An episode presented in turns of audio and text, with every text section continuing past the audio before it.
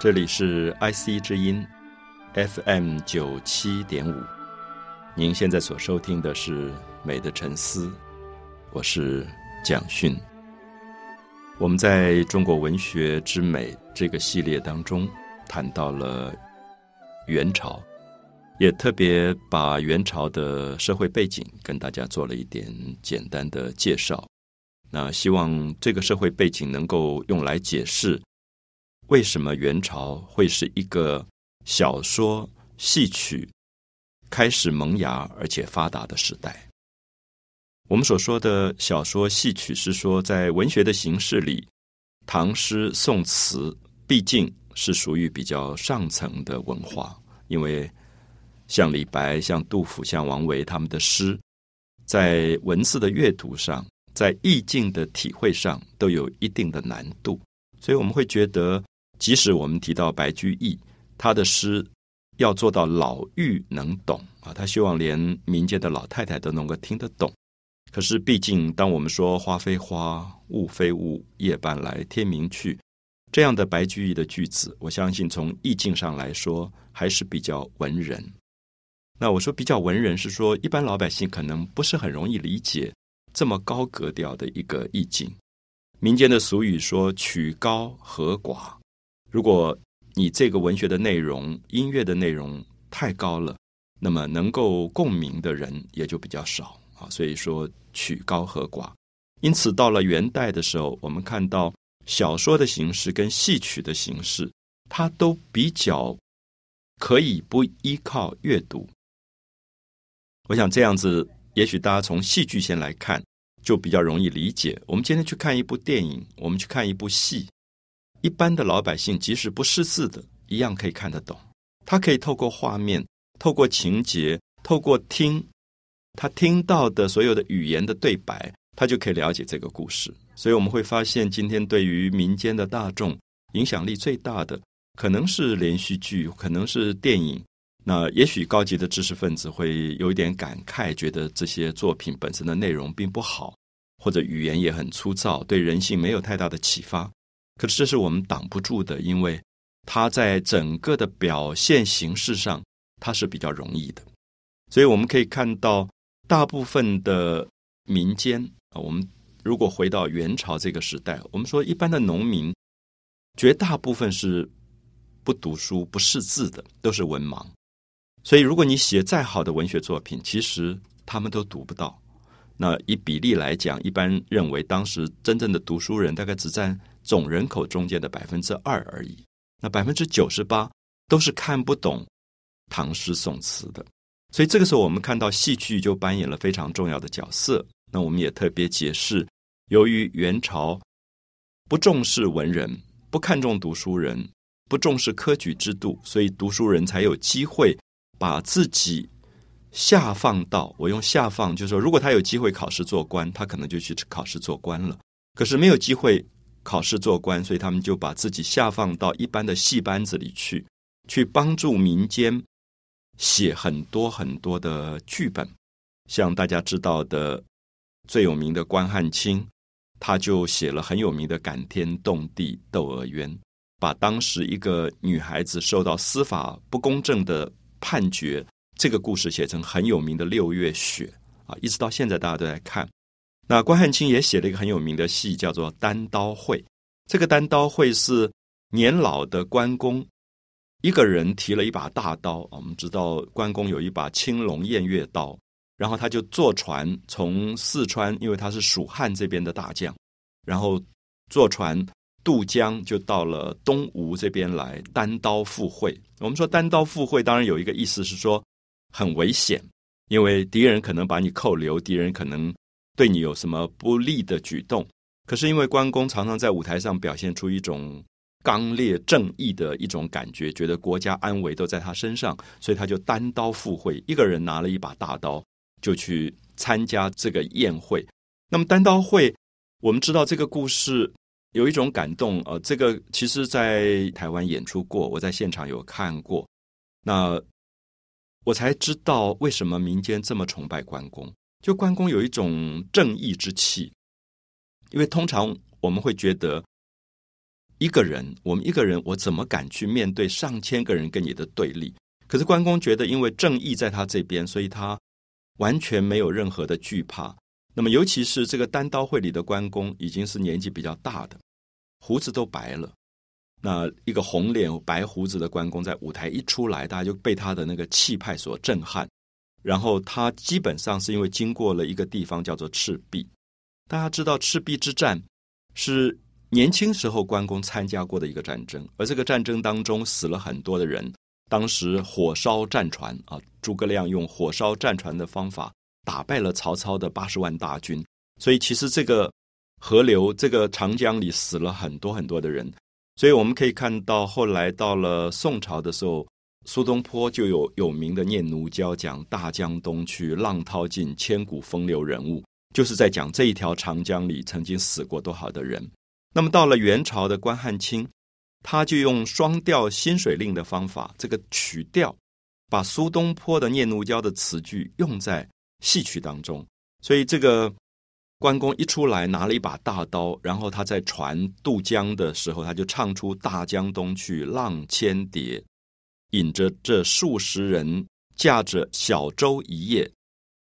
啊，又不比九重龙雀，更正是千丈虎狼穴。那么他现在要去探虎穴，等于说要去敌人最危险的那个地方。大丈夫心烈啊，就是讲他非常刚烈的个性。我却这单刀会似赛村社，那么不把这个打仗当一回事，所以我印象里很深。当时在舞台里看到这个关公走出来，然后唱出这么豪迈的一个歌曲的时候，感觉到民间一定受到这样的戏剧非常大的影响。所以我相信，我们用这样的方法，大家可以了解到，其实原曲是戏剧里的散曲，它是用很多很多的小的唱腔。组成一个戏剧的，所以可能我们今天知道的关公的故事，我们知道窦娥冤的故事，都是经过这些戏剧大家的开发，透过戏剧的演出，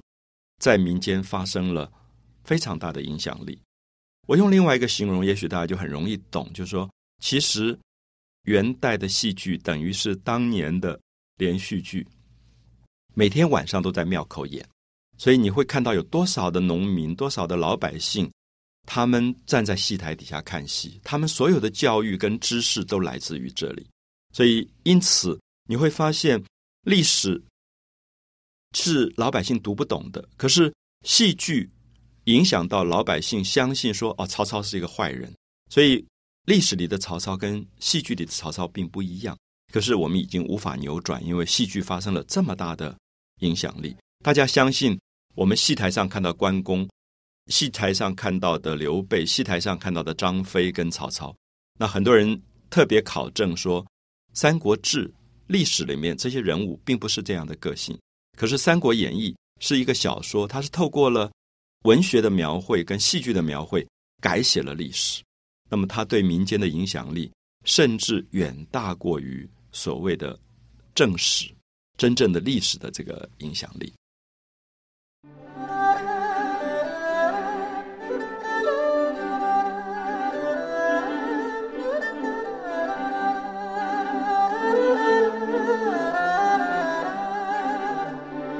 我们谈到了元朝的文学特色，特别介绍了元代的戏剧。我们花了比较多的时间介绍元朝几个重要的戏剧家里面最被大家所熟悉的关汉卿啊，他的《窦娥冤》、他的《单刀会》，都创造了舞台上非常美的一种人物形象。可是，如果我们用这个角度来探讨关汉卿，我们大概觉得关汉卿喜欢的人物是比较刚烈的人物，在女性角色当中，窦娥冤，窦娥本身就是一个刚烈的女子，所以到最后会产生六月雪这样大悲剧。那同时，单刀会里关公也是一个刚烈的人物，所以大概表现出戏剧家的某一种个性吧，就是关汉卿特别强调人活着应该敢爱敢恨，不是一种。有一点委屈的感觉，觉得生命即使像窦娥最后被拖到刑场要砍头，他还是刚烈的骂天骂地，因为他觉得司法不公正，他要求上天替他做主。如果他是冤屈的，希望这个六月的夏天下一场大雪。所以故事的最后结尾，当这个人被砍头以后，整个天空飘下大雪，是非常动人的一个感觉。就是关汉卿要呼天抢地，他让观众在这里感觉到天地之间是有正义的，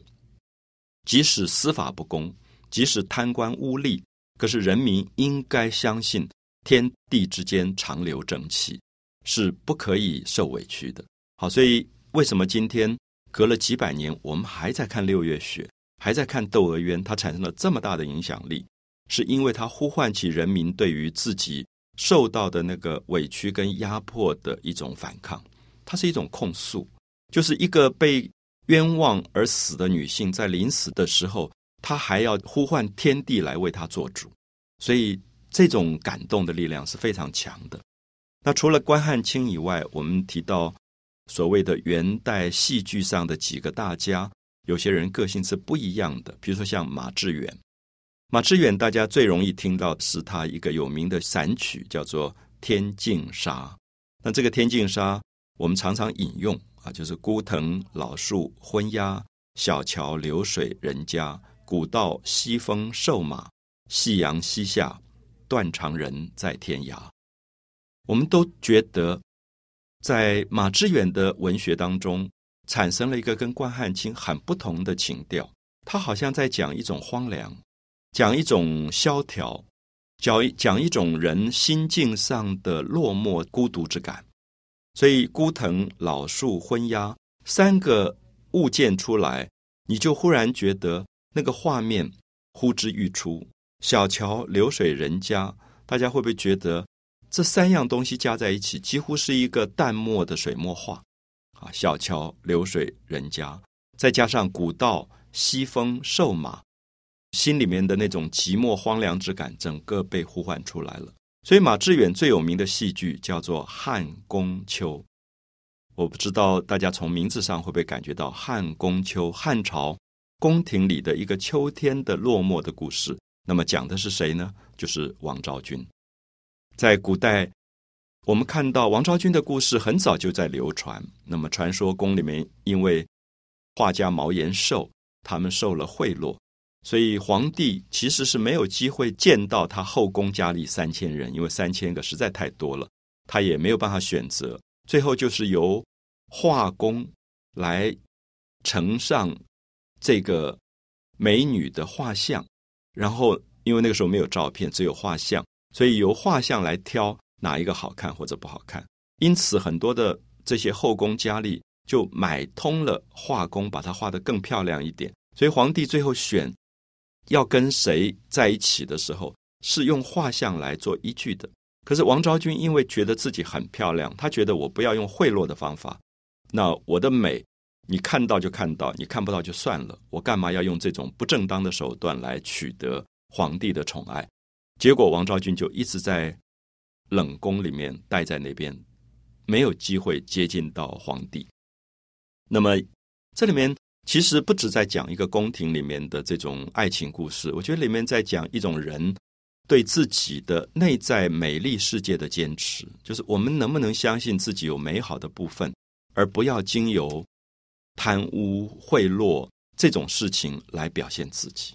尤其在一个社会里，大家争着要出名、取得权力跟财富的时候。汉宫秋的故事，其实在讲王昭君如何有他自己的操守，有他自己的一个坚持。那么到最后，他对这个毛延寿的不礼貌，他指责毛延寿这种贪财，然后去蒙蔽皇帝，去随便改变画像，引发了毛延寿的憎恨。所以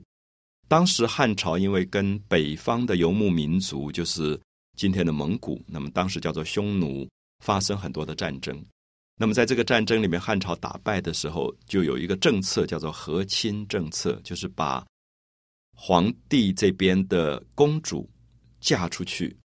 那这种故事，我想大家听到很多。可是这个公主常常是假的，因为有时候皇帝也舍不得把他自己的女儿，真正亲生女儿嫁到这么远的外藩去，所以就用宫里面的一个宫女来替代是。皇帝的公主，那么就要画家去找。那毛延寿就说：“这个王强啊，就是王王昭君的名字。那他可以送到北藩，其实是在害王昭君，所以王昭君就决定要嫁给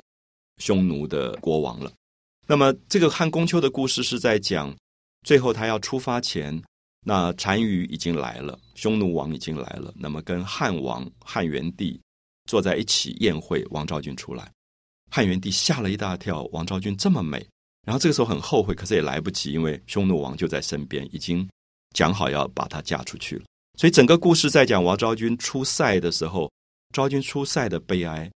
啊，骑在马上，后来又换了骆驼，弹着琵琶，然后看到整个风景一直在改变，离自己的故乡越来越远，觉得自己走向一个未知的荒凉的命运。可是这个汉宫秋在讲王昭君最后心里面的那种孤独跟落寞之感的时候，也是一种委屈。所以跟关汉卿强调的不同，关汉卿觉得窦娥如果受到了压迫。他最后，即使在死亡前，他都要发怒，他要去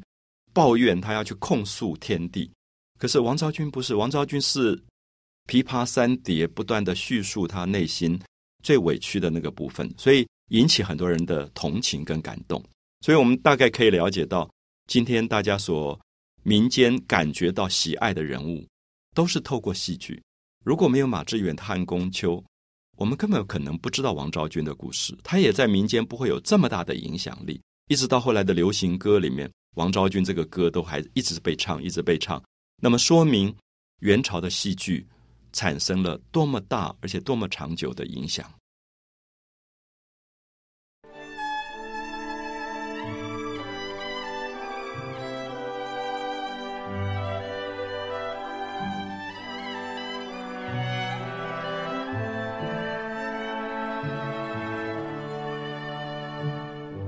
我们在介绍元朝的几位戏剧大家的时候，其实特别提醒朋友，这些戏如果有兴趣，也都还看得到。那我在舞台上也都看到了以汉宫秋改编出来的《昭君出塞》，我也都看到了以关汉卿的《窦娥冤》改编出来的《六月雪》或者《单刀会》。所以这些戏到今天都是还可以演出的。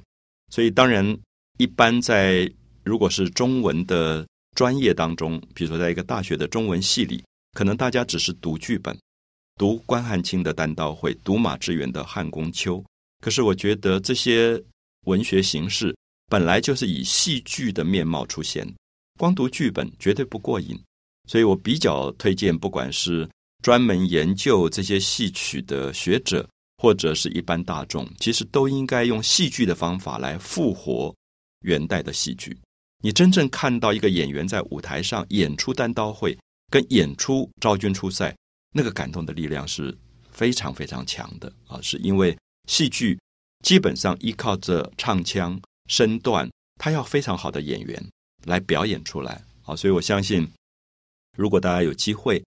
呃，即使不能够看到真正舞台上的演出，大概也都不难找到现在有录影带或者有录像的记录。那么可以从很多 DVD 里面看到一些很有名的演员怎么去演出昭君出塞，怎么去演出单刀会里的关公。那么除了关汉卿的戏剧上的特色，马致远这种比较委婉、比较荒凉的一种文学的描绘的汉宫秋之外，呃，我们要提一下一个有趣的戏剧家，就是王实甫。啊，实在的实辅是辅助的辅，去掉车子边这个字，王实甫。我想大家对他应该不陌生，因为王实甫创造了非常有名的一个戏剧，久演不衰，到今天还产生非常大的民间影响力的，就是《西厢记》。《西厢记》大家都知道，今天不止戏剧上常常演出，《西厢记》也同时产生了非常有名的电影，所以大概从。二零年代、三零年代就有人改编《西厢记》变成电影，大家都可能知道，在老的国语歌曲里面，还有周璇在这个电影里面唱的《考红》，就是拷打红娘这一段。那么一直到七零年代、八零年代，港台的电影里面也都有改编过《西厢记》，所以《西厢记》在当时是一个了不起的创造。那我们知道，《西厢记》的故事跟刚才提到关汉卿的《窦娥冤》的悲壮。马致远汉宫秋的一种荒凉萧条之美不一样，它比较的活泼，所以民间特别喜爱《西厢记》，是因为《西厢记》里面有一个男女恋爱的俏皮故事在里面。尤其了不起的是，王实甫创造了一个伟大的民间喜爱的人物，就是红娘。我们知道，不管昭君或者窦娥，基本上都不是俏皮的人物，可红娘是俏皮的。不知道是不是因为这种俏皮，所以民间特别喜爱，有一种活泼，有一种喜气。因为红娘的个性很积极。我们知道窦娥冤最后她面临死亡，要被杀头前，她是悲壮的，很悲壮。那我觉得我们平常日常生活里，大概也不至于这么感天动地，老是要骂天骂地。那昭君出塞的时候，你感觉她受到委屈，她很悲凉的，一直唱一些东西，也有一点悲哀。可是红娘在舞台上出来的形象是一个小丫头，这个小丫头有一点顽皮，有点调皮，所以你就会感觉到民间非常喜欢红娘，因为红娘活泼，红娘很健康，红娘非常的自然。她没有什么多余的这种压抑跟礼教的禁忌，所以我们可以看到，在元代社会，它代表了一个完全不同的生命个性。因为我们看到她服侍一个小姐叫崔莺莺，那可是小姐多半受到比较多的压抑，因为小姐家里有钱，读书，那礼教就比较严，礼教比较严。崔莺莺就认识了一个男孩子叫张君瑞。两个都是十六七岁，十六七岁一定是谈恋爱的年龄嘛。如果在庙里面，因为崔莺莺跟着妈妈去进香，就被张君瑞看到了。那如果今天的话，他们一定就开始传简讯啦，就开始约会出去玩了。可当年礼教这么严，所以两个人都不敢见面。可是两个人彼此看了一眼，都一见钟情，喜欢的不得了。那红娘在中间就变成一个有趣的穿针引线的角色。红娘比较像今天的青少年，觉得。你既然爱你，为什么不讲呢？你就讲啊！所以他就在旁边变成了一个桥梁。那这个小姐不敢讲的话，他就帮小姐去跟张君瑞讲。他就在中间传纸条啊，他就把张君瑞写的诗给小姐看，小姐写的诗又给张君瑞看。那红娘有趣的，红娘自己本身不识字，她也看不懂他们两个写什么啊。就是这两个人在那边眉目传情，那疑是玉人来啊。其实。已经在两个人在暗通款曲，有很多暗示，就是晚上几点的时候，大家都已经睡眠了，所以你可以这个时候在哪里可以偷偷跑进来。两个人已经在那边有点像传简讯，已经把很多恋爱的这个暗示都传给对方。红娘传来传去，可红娘对内容是不知道的，因为她不识字。可所以舞台上大家非常喜欢红娘，然后也觉得很幽默。所以你可以感觉到跟关汉卿跟马致远的汉宫秋很不一样，就是看《西厢记》的时候，你从头到尾会笑的，觉得这个小女孩好可爱，在那边窜来窜去，窜来窜去。最后张君瑞就跳过粉墙，晚上就到西厢，崔莺莺住的地方在西厢去幽会，然后崔英就把红娘推出来。那有一段戏是很有趣，红娘被推出来的时候说：“好，你真是过河拆桥。”然后他也不晓得这两个到底要干嘛，就把门关了，就在里面干什么事情。那红娘一个人就在外面独自想来想去。所以我们可以看到红娘的一种活泼、自在、健康，其实是现代女性的开始。可是我们知道，在那个年代，女性是要缠小脚的，女性是有很多礼教的压抑的。所以经过戏剧的传达，王实甫创造了一个活泼的红娘，让大家感觉到未来的女性。其实是可以这么自在的，《西厢记》里面最动人的一段是最后张君瑞跟崔莺莺这个幽会跟私通的事情，被崔莺莺的妈妈就是老夫人发现了。这个老夫人是相国夫人，她是宰相的太太，等于今天的行政院长的太太。我们知道，这种做大官的人常常都会有一点装腔作势，就是他们礼教很严，所以这个老夫人就气得不得了，觉得。怎么会我的女儿就跟男人就这样私下幽会？这还得了？所以就拷打红娘，说你是照顾小姐的，你到底做了什么事？所以舞舞台上有一段拷打红娘的戏是非常动人，就大家都觉得红娘好委屈啊。然后这个老夫人就命令打她，打这个红娘。那这个时候我们看到崔莺莺是不讲话的，你也觉得那个小姐一点正义感都没有。可是红娘反而很。很正义感的跟老夫人说：“小姐，已经什么年纪了，他谈恋爱有什么不对？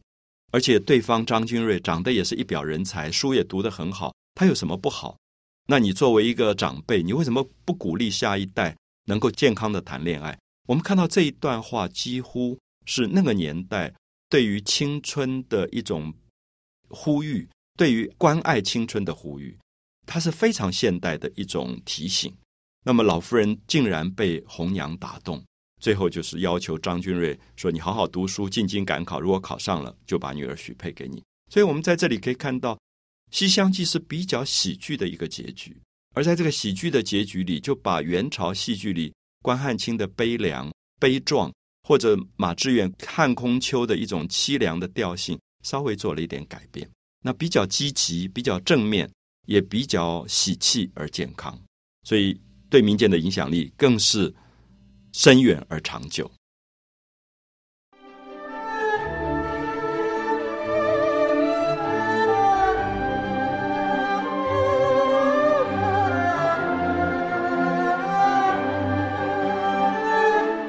我们介绍了关汉卿的悲壮的《窦娥冤》单刀会，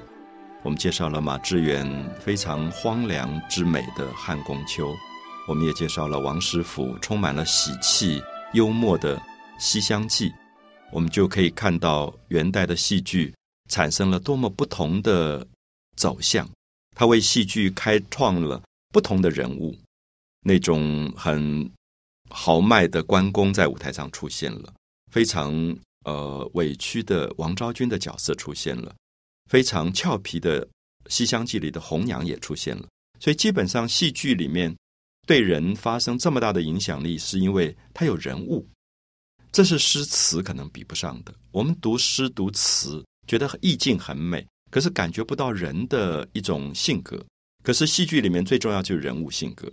所以我们常常会觉得看完一个电影，看完一个戏剧，你会觉得对那个人物一直留着很深的印象，甚至可能到今天大家都知道，往往我们会喜欢一个。